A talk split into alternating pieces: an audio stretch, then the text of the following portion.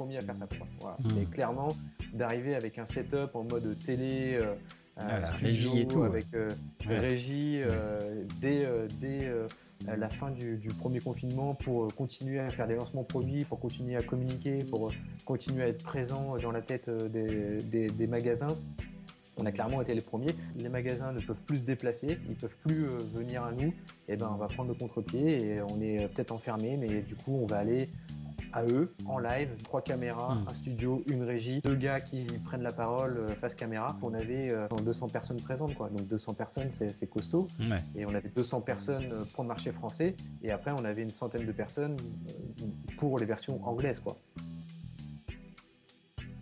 Bienvenue dans le podcast En roue libre.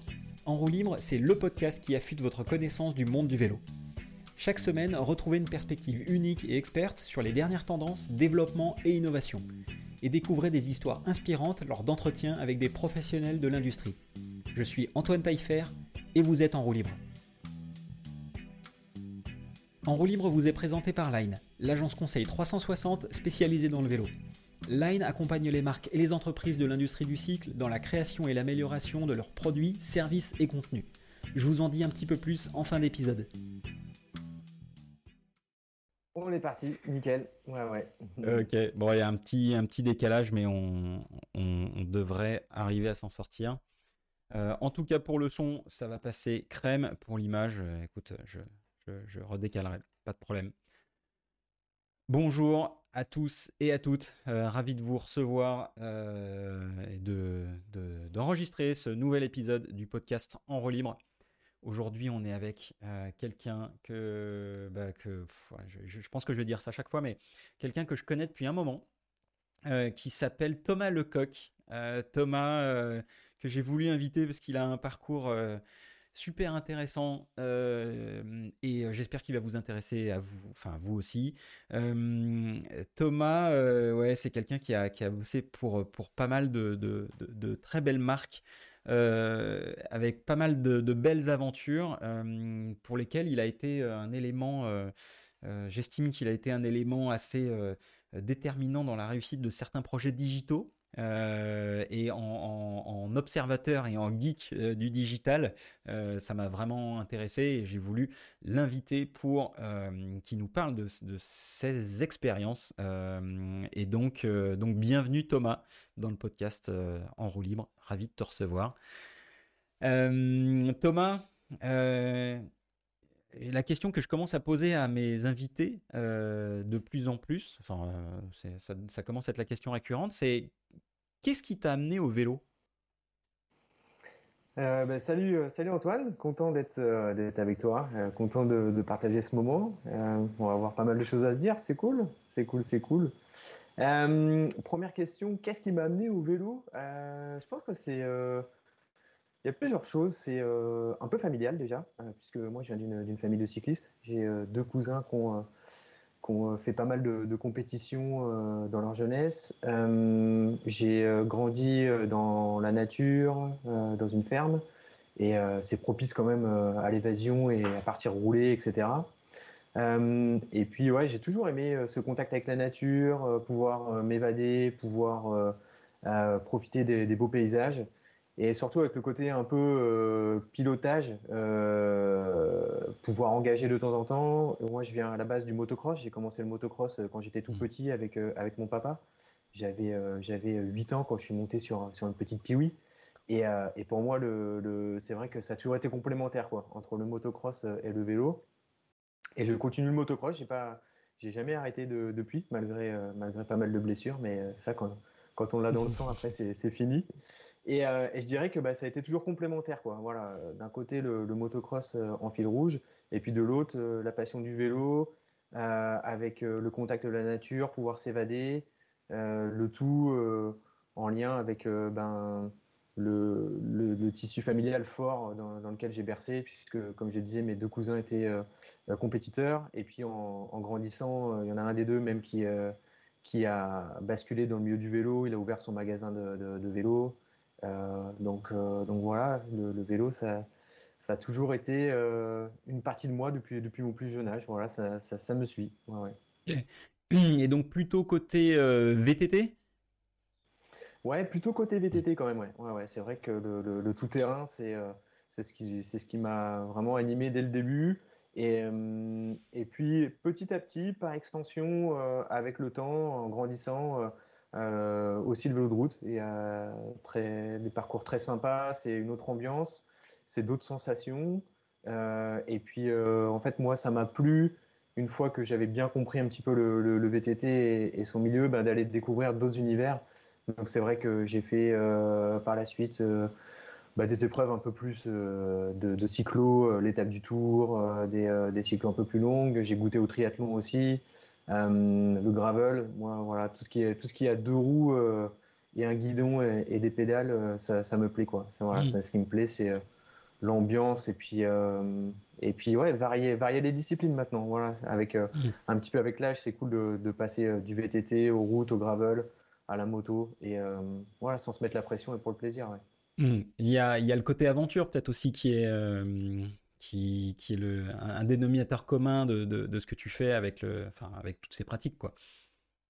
Ouais, ouais, c'est vrai que c'est, euh, c'est, le vélo pour ça, c'est un super moyen de, de découvrir des, des endroits, d'aller au contact des, des, personnes, euh, et puis un côté euh, communautaire et fédérateur qui est, qui est quand même euh, extrêmement, extrêmement cool, que ce soit les petits clubs locaux, les sorties du dimanche matin avec les copains, que ce soit quand on est sur un vélo de route, bah, rouler en paquet, ou en triathlon, c'est un peu cette ambiance qui est à la piscine ou en course à pied. Donc il y a ce côté vraiment fédérateur qui est, et communautaire que, que, moi j'adore. Et puis l'aventure, ouais, c'est vrai que ben, le vélo, c'est un super moyen de, partir euh, en voyage, de se déplacer, euh, de rencontrer du monde, de rencontrer d'autres cultures. Donc, euh, donc ça, c'est cool aussi. C'est vrai mm. que j'ai aussi fait un petit peu de, backpacking à l'étranger. C'est toujours des, super moments. Quoi. et on se déplace à une bonne, une bonne vitesse en, fait, en vélo quand, quand on veut faire un peu des voyages au long cours, puisque c'est beaucoup plus rapide qu'à pied et euh, on est plus baigné dans l'environnement euh, autour de nous que euh, quand on est en voiture ou, même en moto. Hmm. Et ouais, c'est chouette. C'est chouette. Génial.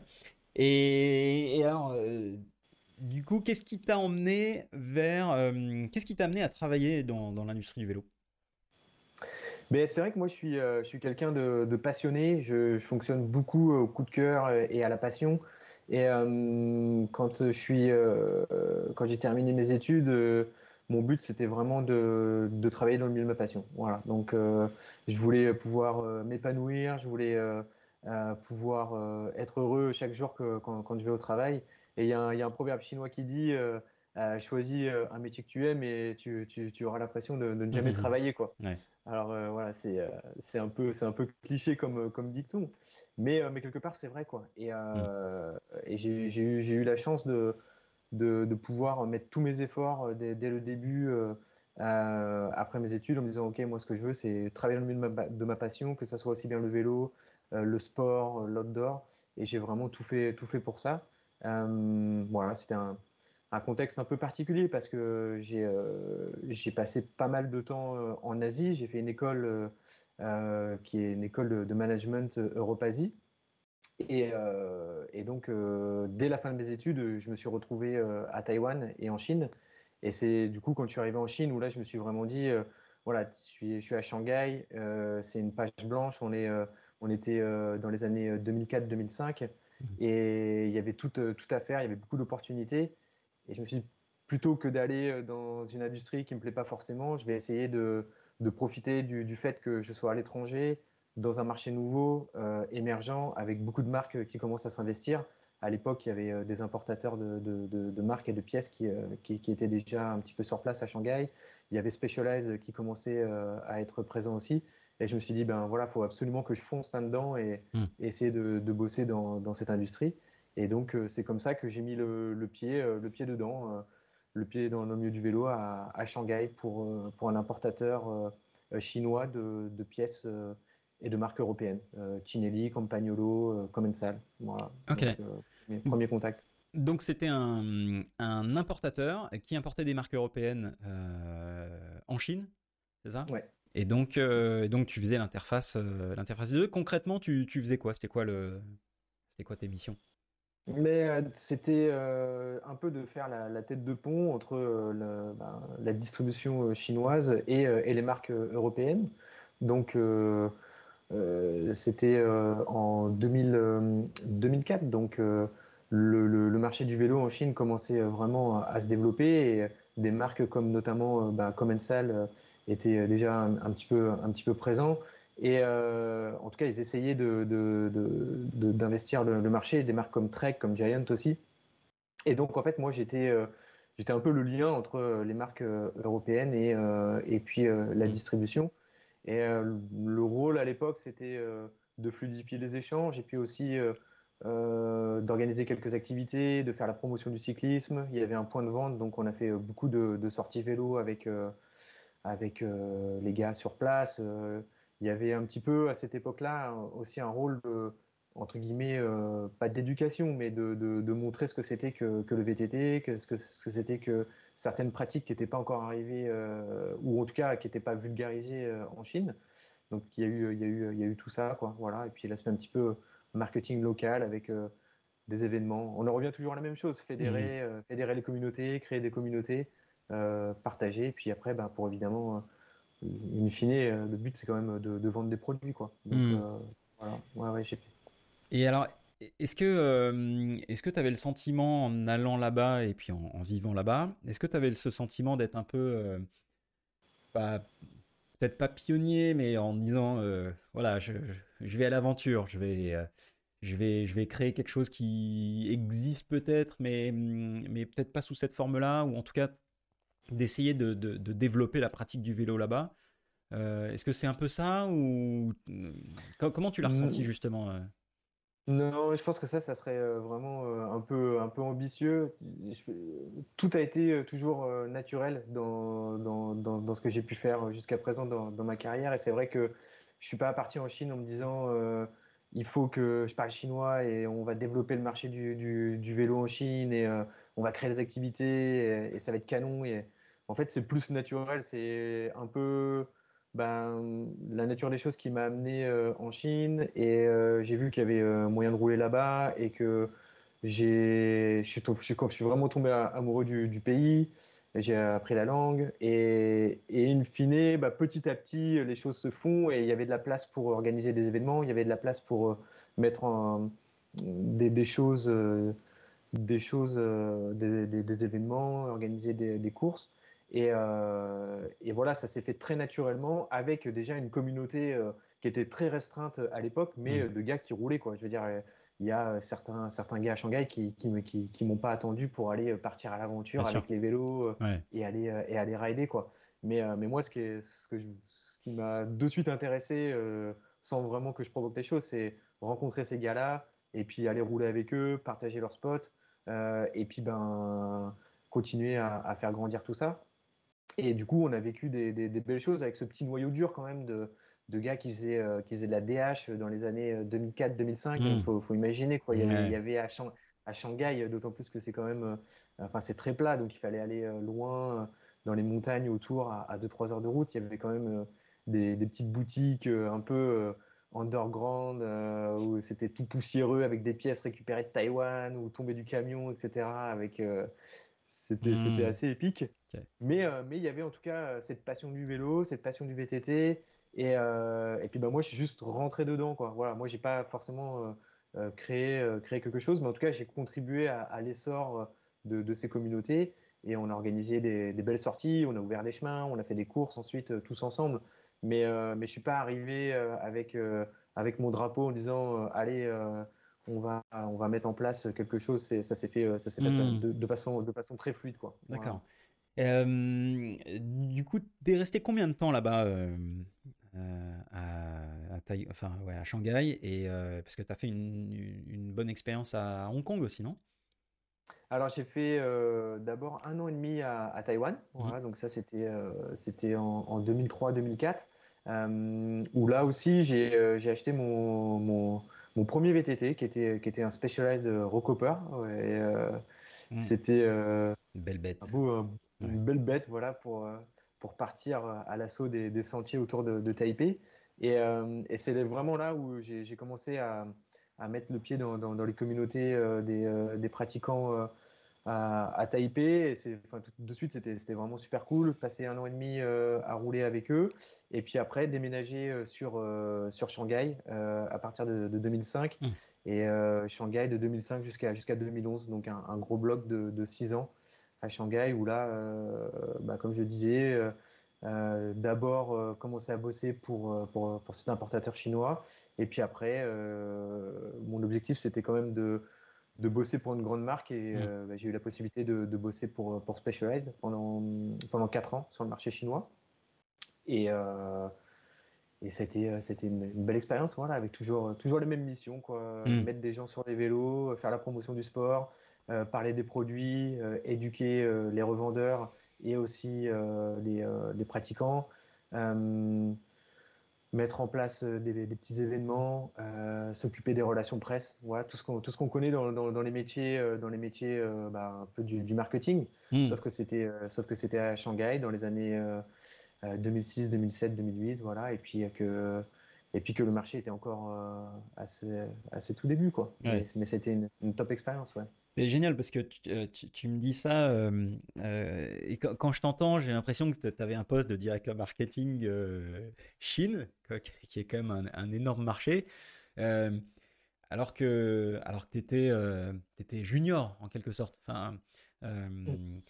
et est-ce est que tu penses que c'est quelque chose qui serait refaisable aujourd'hui? Enfin, Ou là, aujourd'hui, c'est tellement développé que c'est plus possible de mm. qu'un entre guillemets, qu'un petit jeune euh, prenne le lead sur euh, tous ces sujets, sur un pays aussi euh, émergent et stratégique que la Chine Est-ce que c'est encore possible?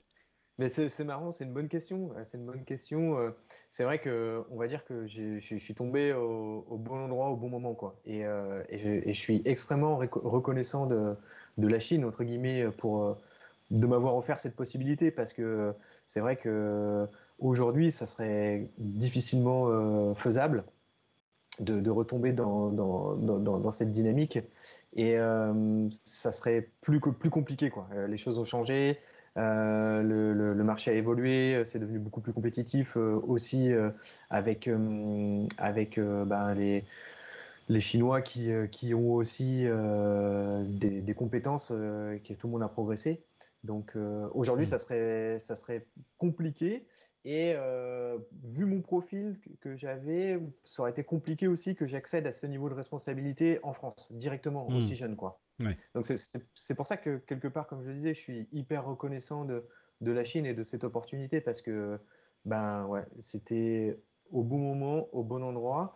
Et puis après, voilà, c'est pas tombé du ciel, c'est euh, comme, comme, on dit, c'est learning hmm. by doing, tu vois, c'est c'est faire euh, en, apprenant, apprendre en faisant en fait. Hmm. Et au début, bah ouais, on sait pas trop comment faire euh, le, marketing, les relations presse, et puis bah on est accompagné, on fait petit à petit. Et puis bon, faut pas oublier qu'à l'époque c'était un tout petit marché quoi. Le nombre de vélos qu'on vendait, c'était euh, c'était ridicule par rapport par rapport à l'Europe, par rapport aux États-Unis. Donc on n'avait pas non plus trop de pression, voilà. Et, et c'était faut, faut remettre ça dans son contexte aussi. C'était du coup il y avait un niveau de responsabilité, mais euh, vu le nombre de vélos qu'on vendait et puis les infrastructures, ça va, c'était mmh. gérable. Bah, c'est vrai que maintenant qu'on regarde ça aujourd'hui, ça paraît, euh, ça paraît presque lunaire, quoi, parce que c'est difficile d'imaginer euh, que la Chine ce soit un, petit marché dans le VTT pour une marque comme Specialized. Enfin, c'est et ah, mais génial. Et, et, comme tu dis, enfin, ce que ce que je note là-dedans, c'est quand même que il fallait aller le chercher quoi. Il euh, y, a, peu de gens. Euh, euh, enfin, si, si tu as, si as eu cette expérience, c'est que justement, tu as eu en quelque sorte le courage d'aller en Chine, un peu à l'aventure pour aller, pour aller chercher ça, et finalement, tu t'es. Ouais, tu, tu rencontré cette expérience qui, qui, qui, est venue à toi et, et que tu as créé aussi avec le courage, d'une certaine manière. Ouais, ouais, ouais. Non, c'est vrai que bon, c'est un bien grand mot, mais c'est vrai que c'est un peu la, la, détermination, tu vois, la détermination aussi euh, bah, qu'on peut, qu'on peut tous avoir quand on est sportif, ou, toi aussi, toi dans tes projets ou, dans le sport. Et, euh, et, voilà, je pense que ça, c'est quand même euh, une belle école de la vie, quoi. Pour ça, le, le, sport, la compétition, le, le dépassement de soi-même, et puis surtout être, être passionné, quoi. À partir du moment où on est passionné par quelque chose, bah, tout semble plus facile quoi, de, se bouger quand on sait pour faire quelque chose qu'on aime. C'est forcément beaucoup plus facile que de se bouger pour aller mmh. à l'usine ou dans un truc qui, qui serait qui serait pas, pas agréable quoi. Donc ouais, je pense que c'est le, le, vecteur commun, c'est ça quoi, c'est la passion et et puis et puis bah, le, dépassement de soi-même euh, qu'on retrouve, qu'on retrouve dans le sport et surtout dans, dans le vélo. On sait que, on sait que c'est ingrat quand même le vélo parfois, quand on remonte sur le vélo après, après, après des périodes longtemps sans, sans avoir roulé. Mm. ouais, génial. Alors, euh, après, euh, enfin pas, enfin après cette expérience Chine chez Spe, c'est quoi, le, quoi la suite pour toi? Eh bien, en fait, ce qui était, ce qui était rigolo, c'est que quand on avait des, réunions marketing un peu globales avec, euh, avec les autres marchés, euh, quand j'étais euh, pour Specialized Chine, ben, je voyais donc mes collègues et mes homologues américains, je voyais mes collègues espagnols, allemands et français aussi, puisque mmh. en fait, quand il y a ce genre de réunion, on est tous conviés à partager nos expériences. Et du coup, c'est vrai que j'étais un peu un extraterrestre. J'étais le Français qui était euh, en Chine pour gérer euh, le marketing euh, du, du, marché chinois. Et c'était un peu, un peu bizarre, quoi. Mais bon, c'est pas grave, j'assumais.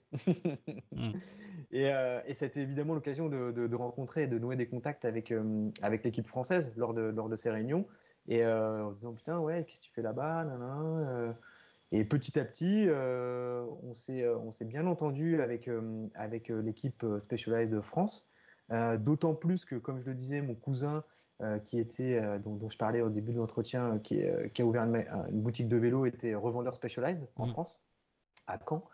Et, du coup, il y a eu à un moment donné le directeur du, marché francophone Specialized qui m'a dit bah, écoute, pourquoi est-ce que tu ne viendrais pas rentrer en France quoi? Viens, mmh. viens bosser pour, pour SPE en France et renforcer nos équipes. Nous, on est en train de, de grandir. Le bureau, maintenant, il a 4 ans.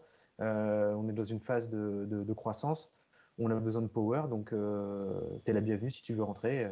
Tu as déjà une expérience de la marque, tu connais les produits. Euh, voilà, c'est c'est comme ça que, que j'ai accepté de, rentrer en France. Moi, j'avais pas, j'avais pas forcément prévu de, rentrer en France. J'étais bien mmh. en Chine. J'avais, ça faisait déjà ben, un gros bloc de, de, 8 ans en tout. Hein, donc, et j'avais mes amis, j'avais mes habitudes, j'avais mes connexions. J'étais parti euh, très tôt. Quoi. Je suis parti, j'avais, euh, j'avais 21 ans. Mmh. Donc euh, j'étais vraiment installé là-bas.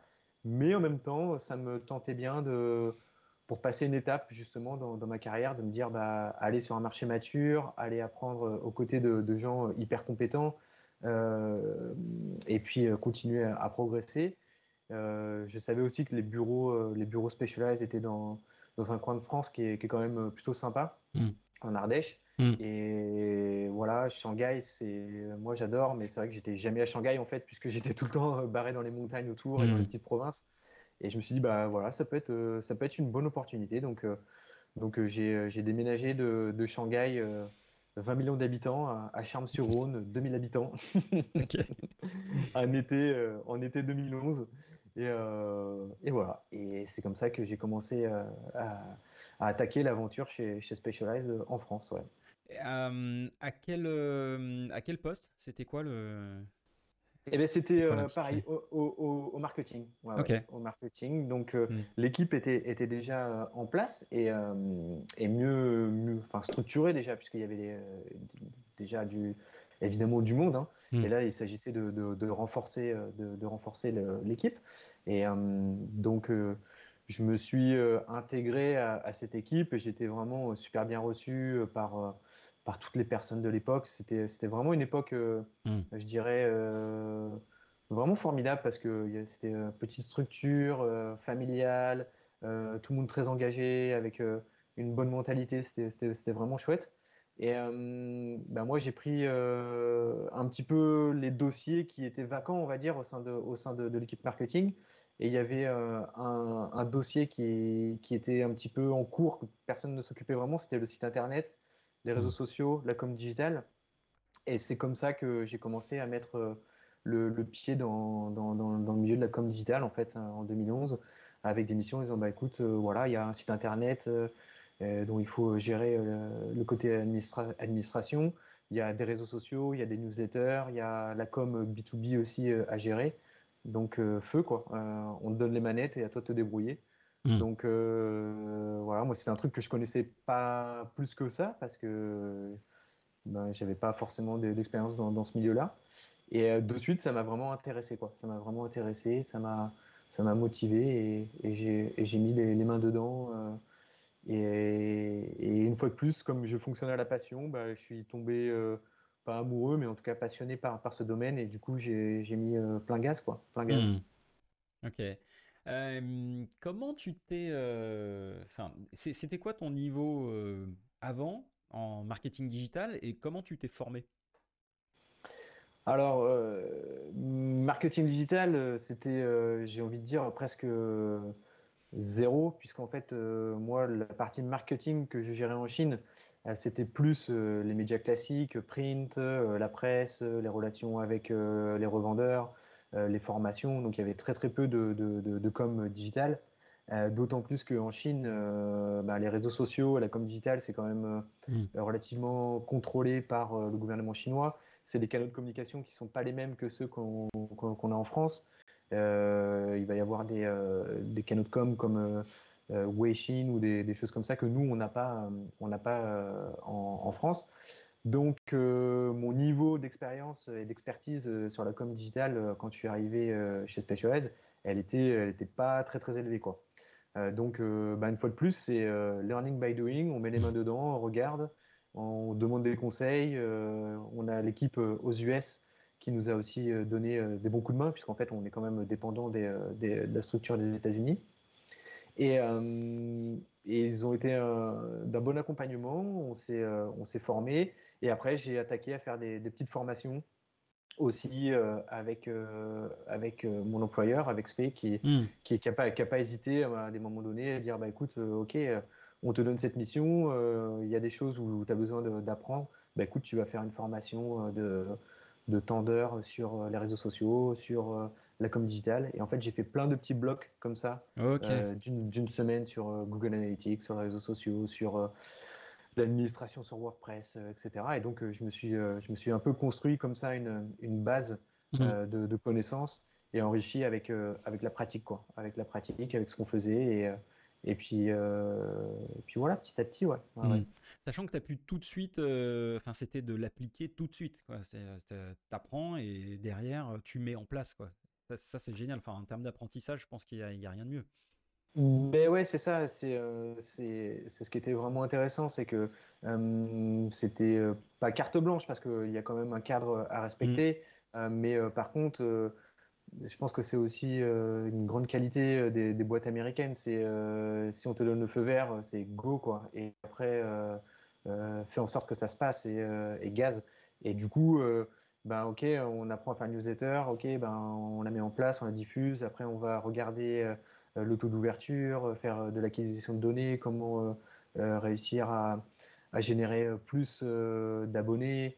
Et c'est vrai que ça, ça, a toujours été euh, ma chance, c'est que j'ai pu apprendre des choses et les mettre en place euh, dans, la foulée. Quoi. Mmh. Et ça, c'est avec toujours le soutien euh, de ma hiérarchie et du, de, mon, de mon plus 1. Quoi. Donc c'est vrai que pour ça, c'est top. Quoi. C'est mmh. top. Ça a, été, ça a été vraiment bien. Et alors, si on fait une, une sorte d'avance rapide, c'est après ce que tu as fait, c'est également ce que tu as mis en place chez donc Moustache et, chez, Santa Cruz slash Cervelo. Est-ce que c'est ça que tu as en commun après sur les autres expériences? Ouais, voilà. Donc, on va dire, c'est cette première expérience du, digital chez, Specialized, elle m'a vraiment, vraiment passionné. Et comme je disais, cette petite base de pyramide que j'ai construite au travers de, différentes formations, ça m'a donné envie d'aller euh, d'aller plus loin. Et, euh, et, à la fin de, de, mon cursus chez SP, j'ai demandé à, à, mon employeur de, de pouvoir retourner à l'école pour pouvoir hmm. vraiment me, me, former et mettre un diplôme sur ses compétences. Pour moi, c'était important. Ça faisait, ça faisait cinq ans que je faisais de la com digitale, que j'avais appris des choses, que je, je travaillais avec des outils.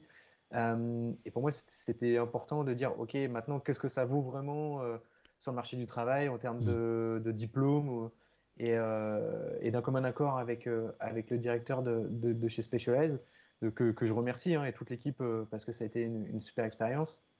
je suis retourné en, en Master 2 à Lyon pour faire ben, un master dans, en web marketing. Voilà. Hmm. pendant, pendant un an. Donc j'étais en alternance toujours, toujours chez SP. J'étais une semaine à l'école et trois semaines en entreprise. Hmm. Et là, ça a vraiment été top parce que ça m'a permis de passer une autre dimension. Quoi. Voilà. Il y a hmm. autant les outils, la com digitale opérationnelle, bah, je la maîtrisais puisque, comme on le disait un peu plus tôt, j'étais les mains dedans systématiquement. je voyais ce qui se passait. Mais il y avait le côté, je pense, stratégique que je connaissais pas et le pourquoi. C'est pourquoi est-ce qu'on va faire une newsletter? Pourquoi est-ce qu'on va faire sur les réseaux sociaux? Hmm. Qu'est-ce qu'on veut dire? Quelle est la stratégie? Quels sont les objectifs? Qu'est-ce qu'on veut faire? Quel est le message? Et en fait, quand on est vraiment dans l'opérationnel, on fait des tâches, mais on comprend pas trop bien pourquoi. On les fait parce qu'il faut les faire. Et là, cette, cette expérience de, de, retour à l'école, au contact en plus, moi j'avais 38 ans quand, quand je suis retourné à hmm. l'école. Et de, de, petits jeunes de, de, 22, 23 ans, bah ouais, ça pousse, ça pousse un peu. Quoi.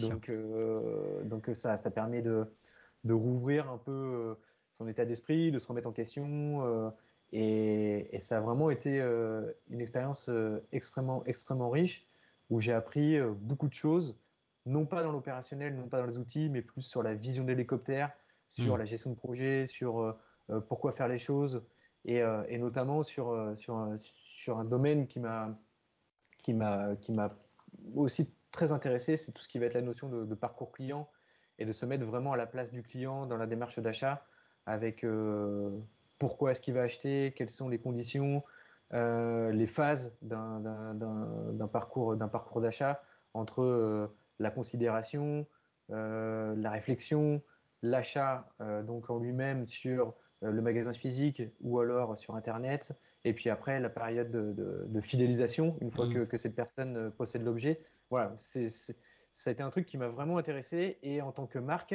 à quel niveau est-ce qu'on peut euh, interagir avec, euh, avec, avec ce client, avec ce consommateur, à chaque étape de son parcours client? Voilà. Et utiliser les bons outils et intercepter le consommateur dans, dans, dans, à chaque phase. Et mm. ça, c'est hyper intéressant. Et le faire en étant sûr que les prises des paroles de, la marque sont, harmonieuses et cohérentes. Voilà, que quand euh, euh, je suis en train de rechercher des informations euh, pour un appareil photo, j'ai envie de m'acheter un nouvel appareil photo, je vais sur Internet, je tombe sur Nikon, et ben qu'il y ait une espèce d'environnement et de cohésion entre quand je me déplace en magasin et je parle à un vendeur et qu'il y ait le même discours, qu'il y ait une espèce de résonance qui, soit faite. Quoi. Mmh. Voilà, donc ça, ça m'a vraiment permis de, prendre cette, cette vision d'hélicoptère. Et pour en revenir à ta question sur, euh, sur euh, mes deux expériences suivantes, bah ouais, tout à fait. Moi, je suis, parti, euh, j'ai quitté, quitté Specialized en 2000, 2019 et intégré l'équipe, l'équipe Moustache.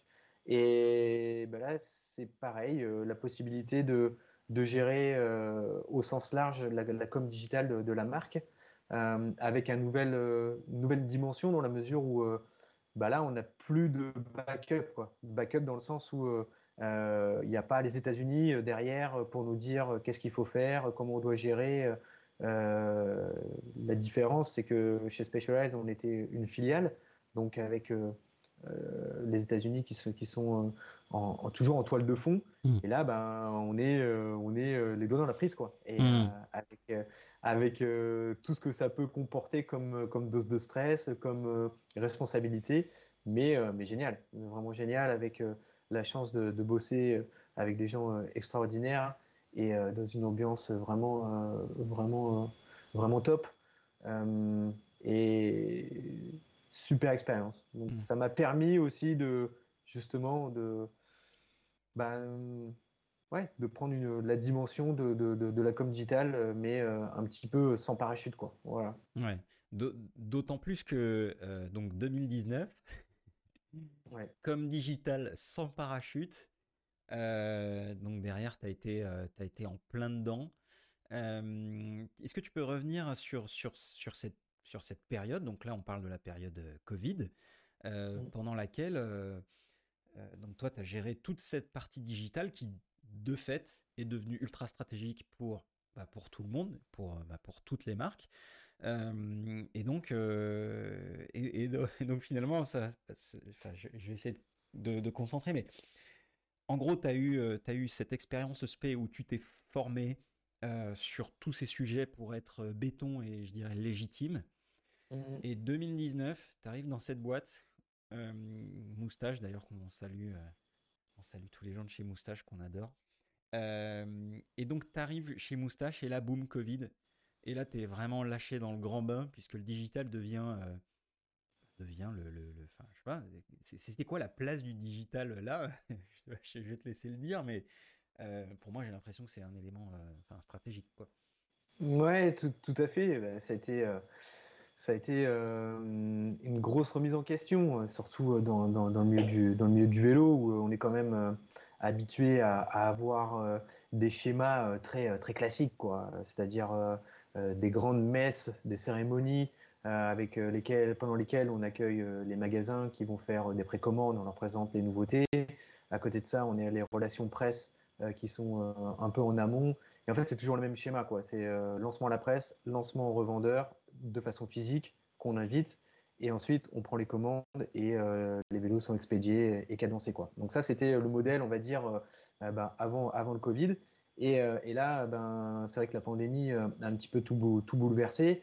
que ça soit aussi bien en termes de, prise de commande et de relations avec les magasins et de la façon dont on va donner l'information, mais également bah, de prise de parole de la marque. Et il faut un petit peu se réinventer et, euh, et, pro, enfin pas profiter, mais en tout cas s'adapter quoi. Et ça a vraiment, ça a vraiment été euh, ce, hmm. ce, ce, mot d'ordre, ça, ça, a été euh, bah, le côté adaptabilité. Et, et c'est vrai que l'avantage quand on est dans, dans, des structures comme, comme Moustache, c'est que bah, la prise de décision, elle va très vite. Quoi. Donc, hmm. on va venir avec un projet, une idée, ou alors la direction va venir avec euh, quelques pistes. Et du coup, on va réfléchir, proposer quelque chose, et quasiment instantanément, si c'est validé, bah ok, feu quoi. Hmm. Et c'est parti. Euh, et pour ça, Moustache, c'est un peu comme certaines boîtes américaines où ça peut aller vraiment très vite quoi, dans la prise de décision et c'est hmm. hyper agréable. Et c'est vraiment génial pour ça. Et, et donc, ben, pendant cette période de, de pandémie, il y avait quand même un besoin de, communiquer de la marque et il a fallu euh, se, réinventer. Et, euh, et, donc avec, euh, avec les collègues à l'époque et aussi avec l'aide de, de, prestataires extérieurs qui sont basés, basés à Épinal, bah, on a décidé de, mettre en place un petit peu des webinaires, des lancements de produits en direct, un peu en mode studio télé, etc. Et en fait, ça, c'est on peut le dire quand même, parce que je suis quand même assez content de ça, avec, avec toute l'équipe et tous ceux, tout, ceux qui ont contribué à ça, c'est qu'on a quand même été les premiers à faire ça. Voilà. Hmm. C'est clairement d'arriver avec un setup en mode télé, euh, ah, studio, et tout, avec euh, régie, euh, dès, dès la fin du, premier confinement pour continuer à faire des lancements produits, pour continuer à communiquer, pour continuer à être présent dans la tête des, des magasins. On a clairement été les premiers. Après, c'est devenu un peu euh, normal quoi. Je veux dire hmm. aujourd'hui, euh, euh, même même ce qu'on fait aujourd'hui, je veux dire c'est devenu un petit peu un petit peu logique et normal. Mais à l'époque, c'est vrai que de, se dire, eh ben tu sais quoi, les magasins ne peuvent plus se déplacer, ils peuvent plus venir à nous. Eh ben on va prendre le contre-pied et on est peut-être enfermé, mais du coup on va aller à eux, enfin on va aller vers eux au travers d'un moyen de communication qui est un peu, un peu disruptif, un peu nouveau, les webinars en live, donc trois caméras, hmm. un studio, une régie, deux gars qui prennent la parole euh, face, face caméra. Et je leur tire leur chapeau parce que enfin, ça a été un travail d'équipe qui était, qui, était, qui était colossal parce que il fallait euh, parler devant la caméra en direct, il fallait mobiliser les magasins pour qu'ils participent, il fallait gérer la régie, les studios, tout ça s'enfiler. il y avait le hmm. côté IT, ça a été, ça a été vraiment génial avec, avec des super retours en plus, quoi. Avec des super retours dans la mm. mesure où on avait, euh, à chaque fois qu'on faisait euh, soit des lancements produits ou soit des, des webinaires un peu plus techniques, on avait euh, peut-être ouais, 200, 200 personnes présentes, quoi. Donc 200 personnes, c'est costaud. Et on avait 200 personnes pour le marché français. Et après, on avait une centaine de personnes pour les versions anglaises, quoi. Donc, mm. un, gros travail de, là, on va dire, de plus de, un peu de chef d'orchestre où moi j'étais un peu, un peu dans l'ombre et chacun avait, avait ses projets et, ses responsabilités. Et si ça s'est bien passé, c'est que tout le monde, tout le monde a fait le taf à fond et, et, c'est vraiment un succès, un succès partagé, que ce soit aussi bien avec la direction qui nous a laissé faire, avec les personnes qui étaient face caméra, avec les studios, les régies, les prestataires en local. Et, voilà, c'était chouette. Et, je pense qu'on a, on a mis un peu euh, le benchmark euh, sur, sur, ce côté-là.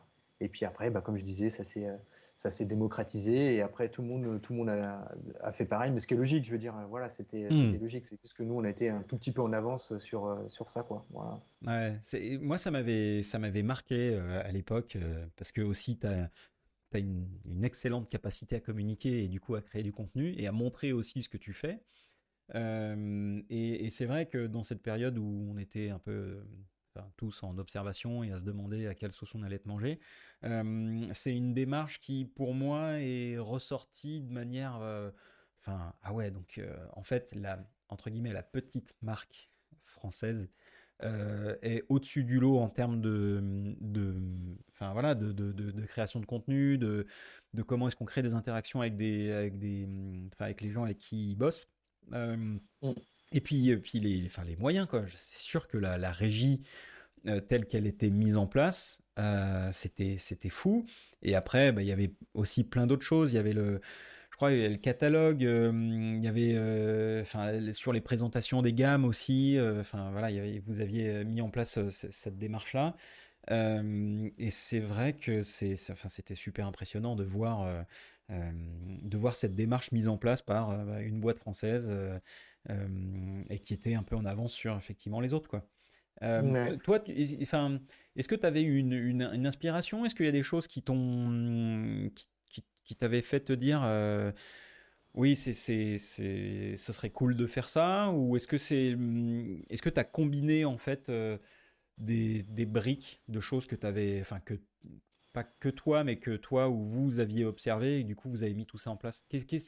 Comment vous vous êtes dit, bah tiens, en fait, on va organiser ces, ces, ces, webinars pour, euh, pour les gens avec qui on bosse? En fait, euh, c'est toujours euh, des idées qui sont mutualisées avec, avec les, les collaborateurs, j'allais dire les copains, parce que c'est vrai que souvent les collaborateurs c'est des mmh. copains, et, du coup c'est presque la même chose. Mmh. Et, et, souvent on va partir sur un peu sur un brainstorming en disant ok euh, là comment on peut faire, qu'est-ce qu'on peut faire, et en fait ça va être un peu toujours la surenchère d'idées quoi. Et eh si on mmh. faisait ça, ah ouais mais attends si on faisait ça, non non non. Et, et du coup en fait c'est pas mon idée, c'est un travail collectif et on a mis ça tous ensemble avec les collègues de l'époque et concrètement, comment ça s'est passé? Ben, Il y avait une nouvelle gamme VTT euh, qui allait être, euh, qui allait être lancée. Et ben, on avait une problématique, quoi. c'est qu'on ne pouvait pas faire venir les magasins. Hmm. Et la première étape, ça a vraiment été de dire, OK, bon, on verra comment est-ce qu'on présente euh, les, les, VTT, on a un peu le temps, mais par contre, il faut vraiment qu'on présente cette nouvelle gamme aux commerciaux et en interne. Donc, hmm. comment est-ce qu'on peut faire? Bah, Je sais pas, on n'a qu'à faire ça en façon digitale. Ah ouais, ok, ben à ce moment-là, on va se mettre dans la salle de présentation, je vais prendre mon PC et je vais euh, te filmer euh, en train de ça. Et puis tu vois, on a fait ça la première fois, c'était une catastrophe. Euh, c'était, ça marchait pas du tout, on avait des soucis de connexion, mm. on voyait rien et, c'était d'un niveau d'amateurisme qui était, qui était ridicule quoi. Et, et là en fait, avec les collègues de l'époque, on s'est dit non mais là ça va pas, il faut qu'on fasse un, un, peu mieux. Donc on a dit, OK, il faut une caméra. OK, une mm. caméra, mais comment on fait pour brancher la caméra? OK, donc il faut une régie. Ouais, mais attends, une régie. Et en fait, à chaque fois, ce qui est top, c'est que il y en a toujours un pour, euh, pour, pour amener l'idée encore au-dessus. quoi. C'est-à-dire, ouais, mais attends, mm. on faisait carrément appel à une régie. Euh, moi, je connais euh, un tel à Épinal, il bosse avec France 3, ça va être pro. Et là, on se dit, bah en fait, mais ouais, quoi, on n'a qu'à faire un truc, genre, faisons-le à fond, quoi. Mm. Faisons-le à fond, un truc de fou. Euh, et, et, petit à petit, ben, ça, ça s'est fait comme ça. Quoi. Et euh, on a d'abord présenté l'idée euh, au, management et qu'ils ont validé, validé l'idée et l'initiative. On s'est rapproché des bons prestataires qui, eux, ont été enthousiastes quant à ça. Et puis, ben voilà, c'est de la surenchère et à la fin, ça fait des trucs qui fonctionnent. Et je Mhm. pense qu'on en parlait plus tôt. Encore une fois, c'est quand, quand on est passionné et quand on, quand on met du, du cœur à l'ouvrage, en fait, il n'y a rien de difficile et, et tout se passe bien, quoi. Et en fait, les problèmes, souvent, ils viennent quand euh, il y a des contraintes, quand euh, on n'est pas assez motivé. Et là, oui, c'est vite compliqué. Mais là, on était, euh, je sais pas, une équipe de, en tout, 5 ou 6 personnes, plus les prestataires, et tout le monde voulait faire un truc de fou, quoi. Mhm. Et quand c'est comme ça, bah, déjà tous les ingrédients, tous les ingrédients sont réunis, quoi. Mm. Et, euh, et après, voilà, moi j'ai juste, j'ai juste eu entre guillemets ce, ce- ce rôle de, de- de- de coordination et de, et de m'assurer que, ben, à l'instant T, euh, euh, que ça soit la régie, que ça soit le contenu, que ça soit sur le site internet, euh, que ça soit au niveau de l'usine pour les studios, bah, que tout converge au même moment et puis bah, que quand euh, on appuie pour le feu d'artifice, pouf, voilà, ça, ça fonctionne quoi. Voilà. Et, euh, Mm. et, ça, et ça a bien fonctionné. Et, et, euh, et ouais, c'est c'est un, peu c'est un peu mon métier quoi. Voilà, c'est ça, c'est coordonner plein de plein de différents euh, différents corps de métier et différentes personnes pour que tout le monde bosse ensemble quoi. Voilà. Ok, Ah, génial. Ah, Effectivement, super exemple.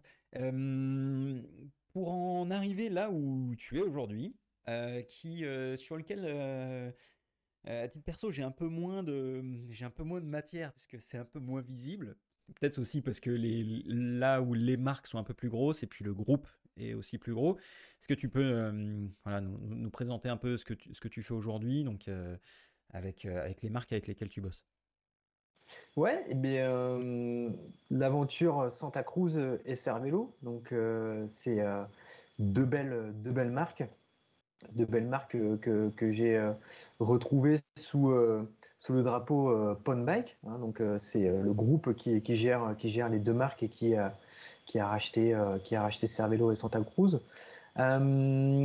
Et c'est une aventure qui a débuté en avril euh, 2021 euh, avec euh, pour le coup euh, un poste qui est quand même assez différent avec euh, un marketing au sens, euh, large en fait et un marketing un peu plus euh, axé terrain euh, dans le sens où euh, on va se, conce- se concentrer sur euh, les activations avec les magasins, euh, les journées tests, la relation presse, la formation, quasiment un peu ce que je faisais euh, en Chine en fait. Euh, C'est ça qui est, c'est ça qui est drôle. Il y a, il y a énormément de, de choses en commun, sauf qu'on le fait évidemment dans une autre dimension, euh, avec un, un- un professionnalisme Mm. qui, est, qui, est, qui, est, qui est beaucoup, beaucoup, beaucoup plus là.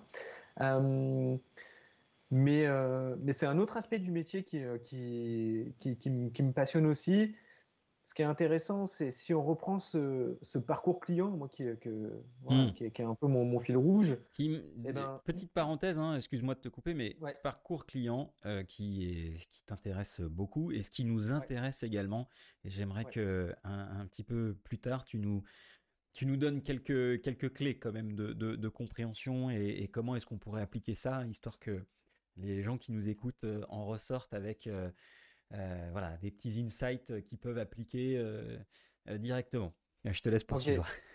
Ok, ok. Et, euh, et donc, dans, dans, dans, dans toutes ces interactions que, que la marque peut, peut avoir avec, avec le consommateur, eh ben, c'est en complément de mon expérience que j'ai pu avoir chez Moustache ou chez SP avec, avec la com digitale. Donc là, on fait moins de com digitale, donc euh, moins de réseaux sociaux, moins de sites internet, etc. Mais plus d'événementiel, Mm. euh, de la présence euh, en magasin pour des journées de tests, pour faire essayer les, les produits. Euh, donc, je pense que c'est c'est complémentaire au final de, de, de- de mes expériences que j'ai pu, que j'ai pu faire avant et que j'ai pu avoir avant. Et c'est un, un autre aspect du, du, du, du métier, quoi. Voilà, et, et qui est aussi tout intéressant. Et après, c'est bien pour moi, de, je trouve, de- d'apprendre des nouvelles choses. C'est vrai que j'aime bien euh, euh, avoir des, des petits challenges, pouvoir euh, apprendre des, des- des nouvelles, acquérir des nouvelles compétences. Et bah là, c'est le cas. C'est le cas où je, je refais un peu, un peu d'événementiel. J'en faisais, j'en ai toujours fait un petit peu, Mm. mais, mais là, on va, on va former les magasins. Et puis, il y a cette dimension un petit peu internationale, voilà, avec deux, avec deux belles marques, Mm. euh, donc américaines, c'est vraiment cool de, de, bosser avec, avec les US, avec la Californie. Mm. donc ça, c'est chouette. Et puis, ce qui m'avait séduit aussi dans, dans, le projet, il y a l'aspect humain, évidemment, parce que moi, j'ai retrouvé quelqu'un avec qui j'aime beaucoup travailler chez, chez Bike, qui, qui, gère le directeur, qui gère le marché français, et, et le reste de l'équipe, bien entendu mais aussi les, deux marques, les deux marques euh, qui sont des, des belles marques avec des beaux produits, voilà, hmm. des, des, belles choses. Euh, c'est, j'ai, pas de logo sur moi là. Bon, il y a, y, a, y a, un cervélo derrière, hmm. mais euh, en, toute, euh, voilà, j'enlève ma casquette. Franchement, Santa Cruz aujourd'hui, on monte sur un vélo Santa Cruz, il y a un truc qui se passe quoi. C'est juste, c'est hmm. juste magique. Et ça, c'est ça, c'est mon, mon cœur de, de, gamin de, de, 8 ans quand je faisais du vélo à la ferme qui parle quoi. Et euh, il se passe vraiment quelque chose. Et Cervélo, c'est identique. C'est pareil. On monte sur un S5, mais on va se dire, mais ce vélo, c'est pas possible. Il y a quelque chose, quoi. Et, euh, et du coup, c'est hyper intéressant. C'est vraiment, moi, ce qui, ce qui me fascine dans ces deux marques, c'est euh, cette ingénierie, cette recherche, ce développement, le, la recherche du détail. C'est complètement hallucinant de, de, voir ce que les ingénieurs veulent, sont capables de faire, est-ce qu'ils vont, qu'ils vont aller chercher en termes de, de détails. Et mm, ouais, ce goût pour, pour la perfection au final, qui, qui, qui, pousse tout le monde vers le haut. Ça commence par le produit. Euh, on le voit bien avec euh, le Syndicate euh, pour Santa Cruz mm. et puis avec la Jumbo Visma pour, pour Cervelo. C'est juste monstrueux. Il leur faut des, des vélos qui, qui performent. voilà, il n'y mm. a, a, pas à dire. Et après, ça va remonter petit à petit dans l'organisation, dans la production, dans le service après-vente, dans le marketing, dans la comptabilité, euh, dans euh, les commerciaux, dans les relations avec les, magasins. Alors tout n'est pas parfait et euh, on essaye de, donner le meilleur nous-mêmes, mais il y a cette recherche de l'excellence qui, est vraiment, hyper intéressante pour ces deux marques. C'était le cas aussi pour les anciennes boîtes pour lesquelles j'ai bossé, mais là je trouve que c'est il y a un niveau avec un rythme qui est, qui est vraiment calé qui est, vraiment, vraiment intéressant. Ouais. Mmh. Et ce qu'il y a de, ce que je trouve super intéressant aussi dans, dans ces marques-là, c'est que elles ont été rachetées par un grand groupe, euh, mais j'ai le sentiment qu'elles gardent encore, euh, de, manière encore plus forte leur ADN. Euh, ce qui n'a pas forcément toujours été le cas avec des rachats de marques qu'on a pu connaître notamment chez Cannondale, GT, Schwinn, euh, par Cycling Sport Group par exemple, euh, où euh, on a vu que les marques avaient un petit peu perdu de leur superbe. là, on a vraiment l'impression, et c'est beau à voir, que les marques en fait sont renforcées. Est-ce que tu as également ce sentiment, toi, quand tu, bah, quand tu vois des marques comme, comme Santa Cruz et Cervelo rachetées par Pone Ouais, c'est vrai que. Alors, moi, j'ai pas connu, euh, à la différence de certains de mes collègues, j'ai pas connu Santa Cruz avant euh, PON, euh, donc je peux hmm. pas trop juger. par contre, ce qui est vrai et ce qu'on voit au quotidien en travaillant avec les États-Unis, que ce soit Cervelo ou Santa Cruz, c'est qu'il y a de l'authenticité et, et un vrai ADN et il n'y a pas de bullshit, quoi. Enfin, je veux dire, c'est ça respire la passion, ça respire euh, le ride, euh, la volonté de, bien faire. Euh, et, du coup, c'est vrai que je pense que l'ADN de la marque, c'est vraiment ça. quoi. C'est Quality Bicycles pour, pour Santa mm. Cruz. Et ça, c'est vraiment le leitmotiv et on, reste, on reste dans ça. Et après, j'ai pas l'impression que ça ait vraiment, vraiment changé entre avant et après euh, Bike. Quoi. Hmm. Euh, ça, c'est euh, une des, des, forces de, de, de, de Bike. C'est un groupe qui est, qui est évidemment très gros, mais qui est familial et il n'y a pas tellement d'ingérence dans la gestion bah, de, des deux entreprises et des deux marques. Quoi. Hmm. Donc, ils, ont, ils sont un peu derrière, en backup, pour le côté opérationnel, le côté financier. Mais par contre, tout ce qui va être au niveau marque et au niveau produit, ils savent très bien que bah, les gens qui sont à la tête de Santa Cruz et de Cervelo, ils savent ce qu'ils ont à faire et du coup, ils leur laissent mmh. un petit peu carte blanche. Et il n'y a pas eu de trop de, ouais, de, choses de casser euh, dans, dans, les marques. Mmh. Voilà. Ouais, sachant quand même que euh, une marque comme Santa Cruz, alors j'ai suivi un peu moins Cervelo, puis il y a eu quelques, quelques rachats ces derniers temps, mais euh, Santa Cruz, c'est quand même une marque qui, dans les 20 dernières années, a, suivi une trajectoire quand même assez fascinante avec initialement des vélos des vélos qui étaient, qui étaient, qui étaient d'une qualité de fabrication exceptionnelle, mais qui n'étaient pas parmi les plus sexy, mais, mais toujours avec des alus. Je me souviens, le Heckler en 2001, c'était magnifique, avec une anodisation bleue, c'était superbe. Mais peut-être pas aussi adapté à des codes européens qu'aujourd'hui. C'est-à-dire que euh, aujourd'hui, on a, on a, on a, enfin, en tout cas à titre perso, j'ai vraiment l'impression que Santa, que, que Santa Cruz a une, euh, enfin, a, une sorte d'ADN qui est, euh, qui est compatible avec les, les codes européens. Et est-ce que toi, tu, tu ressens ça alors, et, je compare par, pardon, mais je compare par rapport à d'autres marques américaines, type Intense par exemple, type euh, bah, Ibis, mais, euh, parce que c'est les voisins, mais, mais ça va quand même. Euh, des, marques qui ont vraiment conservé un ADN américano-américain avec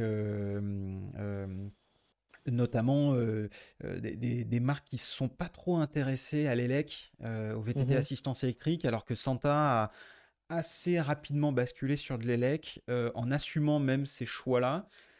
Euh, pour, pour, pour, faire le tour de ma question, en, gros, euh, comment, euh, comment est-ce que tu vois l'ouverture de, de, la marque vers des marchés qui sont autres qu'américains? Et, et, combien est-ce que c'est important pour la marque, justement, de, sortir un peu de ce cadre nord-américain? Mmh. Ouais, c'est une, bonne, question. Euh, il y, a plusieurs choses. Euh, déjà, euh, c'est vrai que il y a une grande ouverture d'esprit chez, Santa Cruz. c'est une des valeurs de la marque. C'est de l'écoute. C'est le côté un petit peu, on va dire, cool où chacun peut donner son avis, écouter, etc. Donc ça, c'est déjà un, premier, un premier aspect. Le deuxième aspect, c'est il y a toujours euh, eu des liens très forts entre euh, l'Europe et, euh, et, puis les États-Unis, avec notamment le Syndicate qui est basé en Europe à Morzine. Hmm. Et puis bah, justement, parlons-en, c'est ce bureau de, de Morzine avec, avec une partie du staff qui, est, qui, est, qui est basé là-bas. Et du coup, ça favorise énormément les échanges, que ce soit déjà, un, ben, la culture d'entreprise, deux, le fait que le syndicate soit basé euh, en France. Et trois, euh, qu'il y ait une partie euh, de, l'équipe qui soit là-bas. Alors, syndicate, petite parenthèse, excuse-moi. Syndicate, pour rappel pour ceux qui ne sont pas des pratiquants de VTT de descente ou de Gravity qui suivent pas, c'est le team, le team officiel Santa Cruz, qui a été créé par Steve Pitt il y a quelques années et dans lequel roulent Greg Minard, Jackson Goldstone, euh, Laurie Greenland cette année. Euh, enfin, c'est un des teams euh, les plus, les plus impressionnants et, beau à voir rouler aussi. donc voilà, énorme team de descente aux avant-postes et avec, avec de belles têtes d'affiche. Ouais, voilà. Et, pourquoi, pourquoi c'est important? Parce que bah déjà, il y a énormément de produits qui viennent des retours de l'équipe du, du, syndicat, donc de la compétition. Euh, Santa Cruz, c'est vraiment une marque de, de, bah, qui, qui, est, dédiée à la compétition à la base. Hein. Donc euh, toutes les innovations, euh, en tout cas un bon nombre d'innovations, elles ont d'abord été mises en place sur, sur le V10, qui est le vélo de descente, hmm. et puis après, ça va ruisseler sur le reste de la gamme. on pense au VPP, parlons au point d'ancrage bas pour le VPP, Mmh. Euh, VPP, euh, euh, système de suspension, point de pivot virtuel. Exactement, voilà, qui est, assez unique à la marque. Et, et donc, c'est, ça favorise, comme je disais un peu plus tôt, les, échanges et les, remontées d'infos. Et, et, ensuite, bah, évidemment, le, fait qu'il y ait ce bureau à Morzine, ben, il y a beaucoup de chefs produits qui vont euh, venir passer des étés à Morzine, ils vont rouler sur les sentiers euh, en Europe, ils sont euh, très curieux de, ce qui se passe aussi sur le reste des marchés européens. Donc, comme tu le disais, il y a cette, ouverture de, de, Santa, des chefs produits, vers, vers les autres marchés. Et ça se, fait, ça se fait aussi de façon naturelle. Et même de plus en plus, là, il y avait les responsables de, et tous les directeurs de marché européens qui étaient il n'y a pas très longtemps aux États-Unis pour aller donner leur ressenti sur les produits avec les chefs produits, les ingénieurs, pour discuter, pour échanger. Et, voilà, le fait qu'il n'y ait pas ce côté cloisonné avec les ingénieurs dans leur salle, un mmh. peu, et qui vont faire redescendre l'information de façon euh, très euh, euh, verticale, descendante. Non, là, c'est vraiment, OK, on ouvre le livre, OK, comment ça se passe, etc. Et, et du coup, pour en revenir à, ce que tu disais, bah, c'est vrai que il y a quand même des produits qui s'intègrent, enfin, la majeure partie des produits s'intègrent bien au marché, au marché, au marché européen, quoi. Voilà, c'est à la différence peut-être de d'autres, d'autres marques, ouais. Mmh. Et hum, si on fait un focus sur l'e-bike, euh, aujourd'hui on voit quand même que Santa Cruz, euh, enfin e-bike euh, slash Santa Cruz, on, voit que la marque fait quand même des efforts assez importants pour l'évangélisation de, de, de l'e-bike, notamment sur le marché nord-américain. Est-ce que tu peux nous, nous expliquer euh, pourquoi la marque déploie autant d'efforts euh, à créer du contenu euh, qui, qui, qui, qui, permet de... Enfin, qui permet aux spectateurs, je pense plutôt nord-américains, de dire bon en fait l'e-bike c'est marrant. on, l'a vu un peu chez Spe, on a vu des démarches comme ça chez, Specialized. pourquoi est-ce que c'est si important pour, pour la marque de créer ce type de contenu? Et si tu peux nous rappeler un petit peu justement le, contexte aussi, pourquoi, euh, pourquoi est-ce qu'on qu'on fait ça en fait?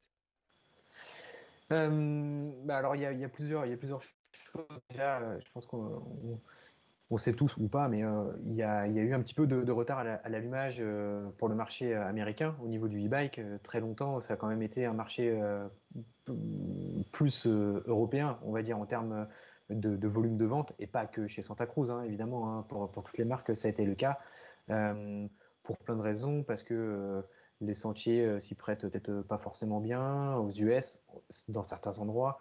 il y a aussi une législation qui était différente aux États-Unis, dans certains États, avec ben, le côté légal qui était, différent. Donc il y a eu pas, mal, pas mal de retard.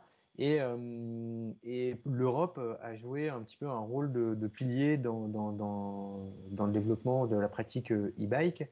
Euh, et effectivement, ben, on voit que les États-Unis maintenant se bah, rattrapent un peu le, train et puis ben, poussent fort pour, pour ce marché parce que c'est aussi un, marché à fort, à fort potentiel évidemment. donc ce qui était avant un peu euh, anecdotique pour les marques américaines euh, en ce qui concernait euh, l'e-bike, et ben maintenant ça devient vraiment un marché costaud. Et aussi parce que c'est quand même terriblement fun de rouler en vélo électrique mmh. et que du coup, ben, on voit bien que l'intérêt, c'est de, faire des vélos fun à rouler, que les gens s'amusent avec. Et du coup, le potentiel, il est quand même, il est quand même vraiment là. Mmh. Alors, excuse-moi, mais il y, y, a un côté, pour, pour, préciser ce que tu dis et compléter, il y a, aussi un aspect euh, culturel euh, dans, le, dans, le, dans la pratique du vélo euh, enfin, versus e-bike aux États-Unis et au Canada. quand j'étais allé, à, quand j'étais allé à, Whistler, et puis pour, quand, quand, je suis un petit peu tout ce qui se dit sur l'e-bike, en fait, les, les, les, les pratiquants nord-américains, ils sont quand même habitués à faire des shuttles. Mmh. il y a ça aussi, quoi. C'est-à-dire que euh, en gros, euh, il suffit d'aller euh, à, côté de, à côté de Whistler, enfin au Canada.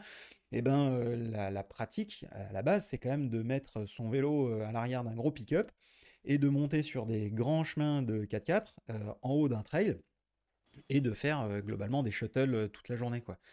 Et, et, ça, c'est permis parce que, bah, en fait, on peut se déplacer dans les forêts sans que l'ONF, qu'on salue par chez nous, vienne nous taper sur la tronche.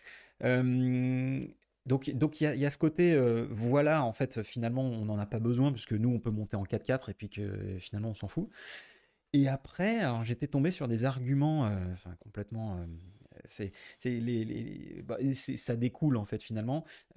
c'est que les, il y a des gens qui disaient, nous on veut pas de e-bike parce que en fait les pratiquants qui roulent en e-bike roulent plus, donc ils vont monter descendre plus souvent, donc ils vont abîmer nos, nos trails. Et, et, et, et, pour finir là-dessus, j'avais quand même le sentiment que, que ce soit au niveau des pratiquants et même des magasins, il y avait un peu cette, défiance, voire cette, euh, cette, euh, cette aversion à l'e-bike euh, contre laquelle il fallait se battre. Est-ce que toi, tu as, vu aussi ça dans, dans, dans, les, dans, les, dans les projets sur lesquels tu as bossé ou vous avez bossé avec la marque? Oui, bien sûr. Après, tu as, entièrement raison. C'est-à-dire que les problématiques que, que tu as énumérées, on a eu les mêmes en France il y a 7-8 ans. Mm. C'était euh, euh, l'argumentaire, euh, le vélo électrique, le VTT, c'est pour les feignants, c'est pas du sport. Mm. les mecs vont débouler à fond dans les chemins et on va rouler qu'avec des moteurs débridés. enfin, beaucoup de, mm. de, préjugés et, des objections. Puis en fait, on s'avère que c'est pas c'est pas du tout ça. Voilà le, le, VTTAE, il faut surtout pas le mettre en, opposition au, vélo musculaire. C'est euh, un autre sport, c'est différent, c'est une autre approche et c'est complémentaire. Donc à partir du moment où on part du principe que c'est une autre activité, bah, tout, est, tout est ouvert. Je, veux dire, euh, on peut aussi bien se régaler euh, sur un VTTAE que sur, que sur un musculaire. Et on sent que les mentalités ont changé en, en, France et en Europe. Hmm. Aujourd'hui, on peut aller sur une rando et euh, rouler en, électrique et on va plus faire traiter de tricheur. Je veux dire, hmm. on l'a tous connu. Ça arrive encore un peu. ça peut encore arriver. même euh, qu'on a traité les, les vélos de, de tricheurs. et, euh, et aujourd'hui, c'est plus le cas et ça s'est quand même énormément démocratisé. Et, et, pour toutes les raisons que, que tu citais, aux États-Unis, c'est vrai que bah, ils, sont un peu dans, dans, dans, ce stade-là où ils ont besoin de pousser, de faire la promotion euh, de, de l'e-bike. Donc, euh, ça va passer par, par du contenu.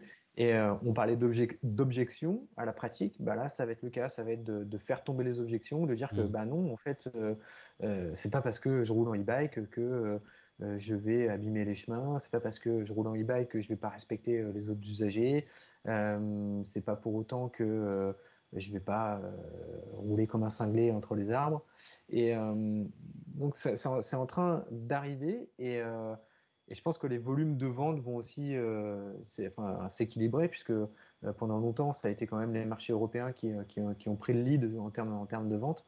Et, voilà, et petit à petit, ça va, le, retard des US là-dessus va, se combler.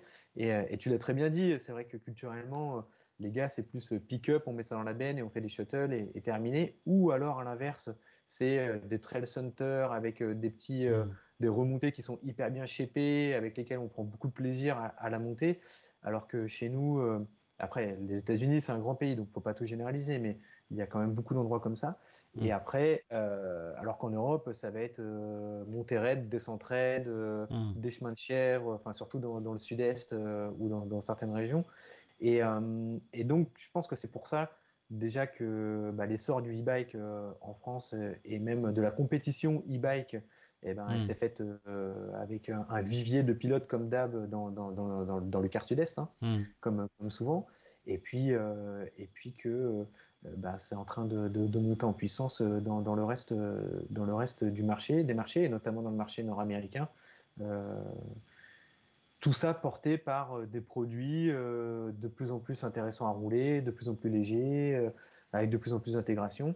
Hmm. Et c'est le, le, cas pour, pour Santa Cruz. Santa Cruz, ils ont quand même un petit côté, sur certains points, pas conservateur, mais ils, aiment bien aller quelque part en étant sûr que tout sera bon, tout sera verrouillé et que hmm. le produit fonctionnera. Quoi.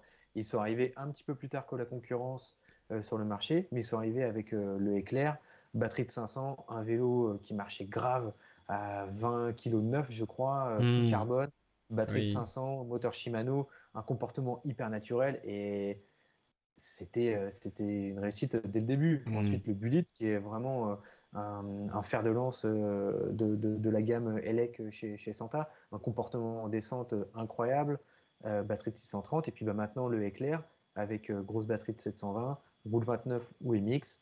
Et puis, pareil, des vélos qui sont, qui sont légers, faciles à placer et avec lesquels on prend énormément de plaisir. Hmm. Donc, et c'est marrant parce que c'est là où on voit, on voit la force d'une marque comme, comme Santa versus d'autres marques nord-américaines qui, qui se sont lancées dans l'élec avec peut-être un peu moins de réussite.